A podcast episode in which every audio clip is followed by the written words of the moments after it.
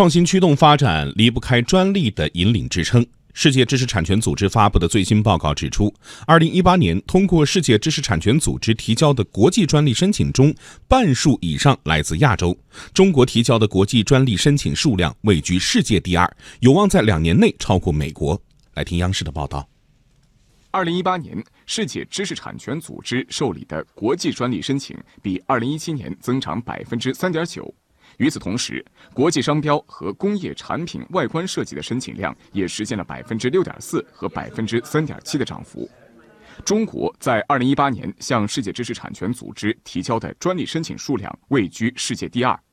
二零一八年，亚洲国家的国际专利申请数量增长显著，占所有申请数量的百分之五十点五。世界知识产权组织总干事弗朗西斯·高瑞指出。对于亚洲这一充满经济活力的地区而言，这是一个里程碑。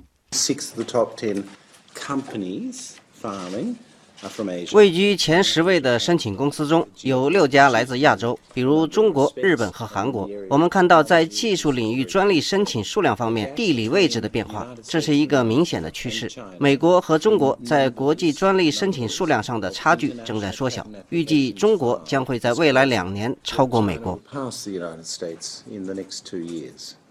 此外，报告显示，数字通讯领域的专利申请数量最多。华为技术有限公司以五千四百零五份专利申请位列二零一八年公司申请榜首，上榜的前十所高校中，四所来自中国。